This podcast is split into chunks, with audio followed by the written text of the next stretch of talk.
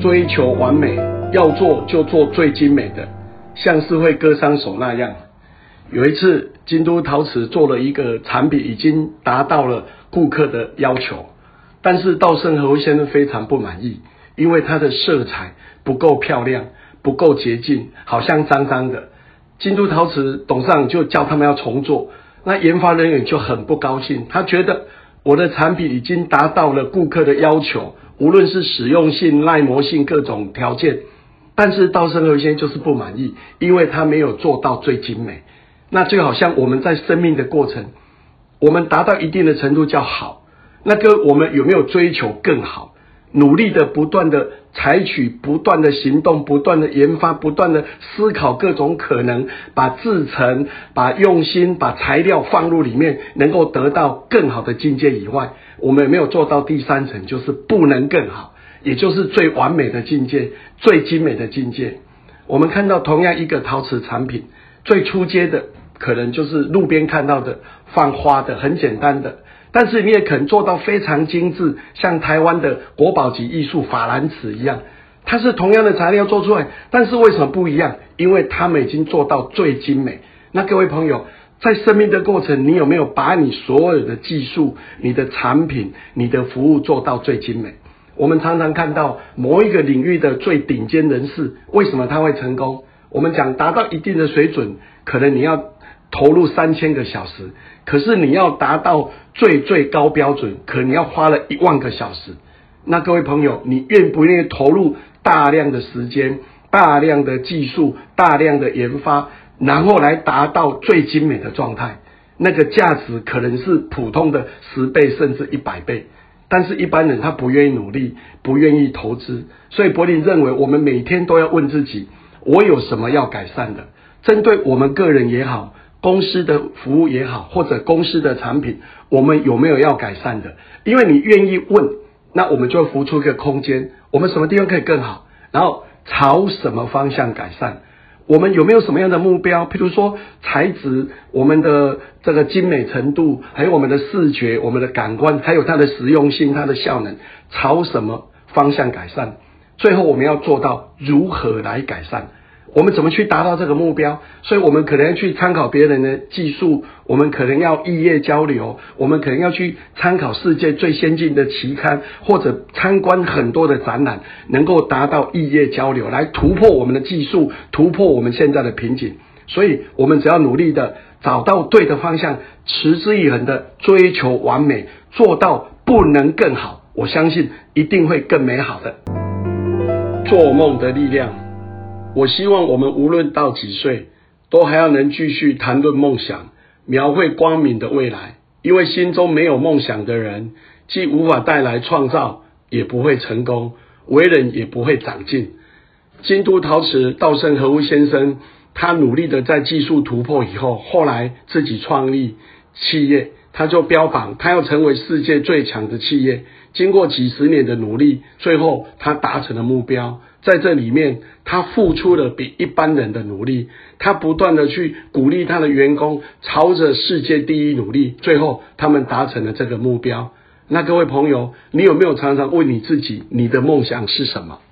柏林刚入社会的时候，我当时一个口号：服务大众，协助更多人提升生活品质。所以我努力的去透过社会教育。当时柏林花了好多的钱，不断的学习各种潜能开发，然后如何透过各种管理，让每一个人朝着他的人生理想实现。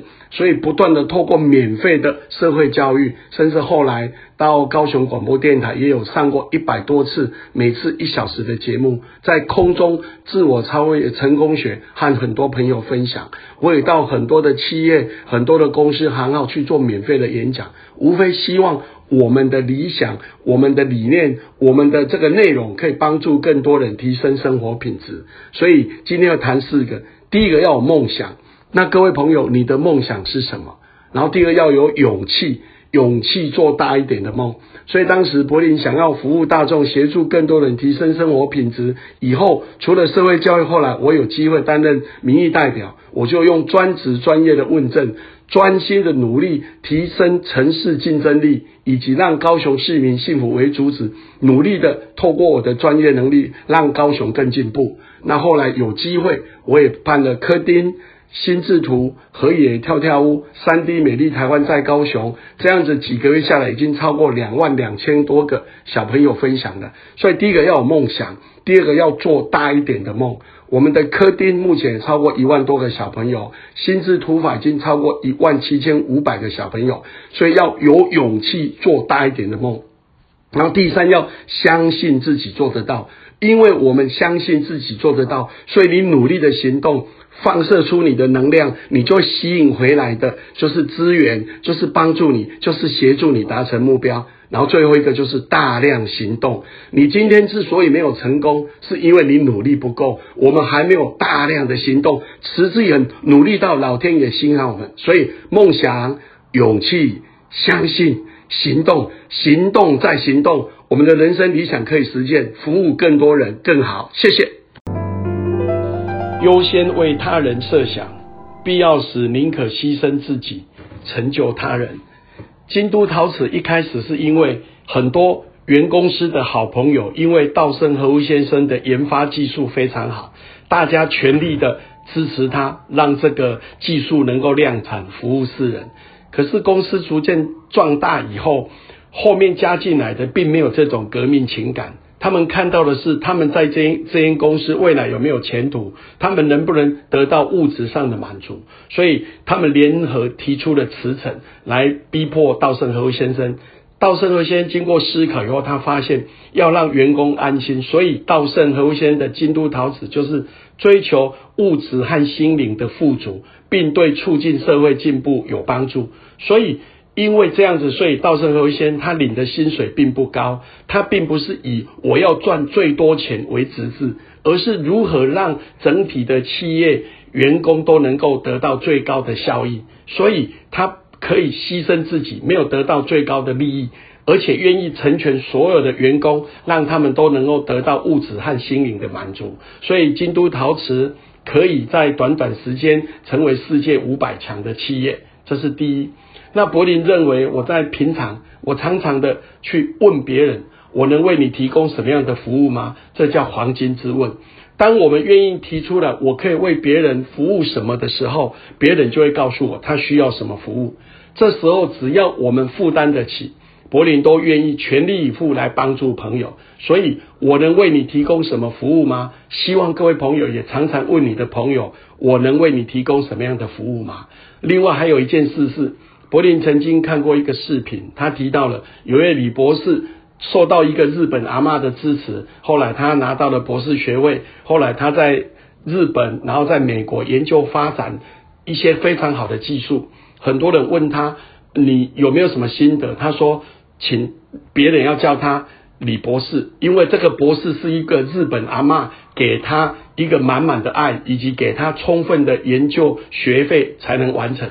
那提到三个观念，第一叫授人以渔，三点水的鱼不是给人一条鱼，而是教人家如何钓鱼，然后要从娃娃抓起，我们要栽培我们的下一代，然后要成全他人。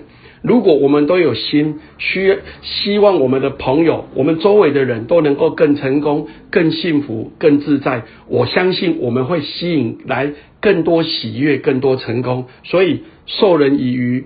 成全他人，从娃娃抓起，就变成柏林的座右铭。我们一起努力，让我们的下一代都能够更好。给一个支点，孩子会撑起全世界。我们一起来努力。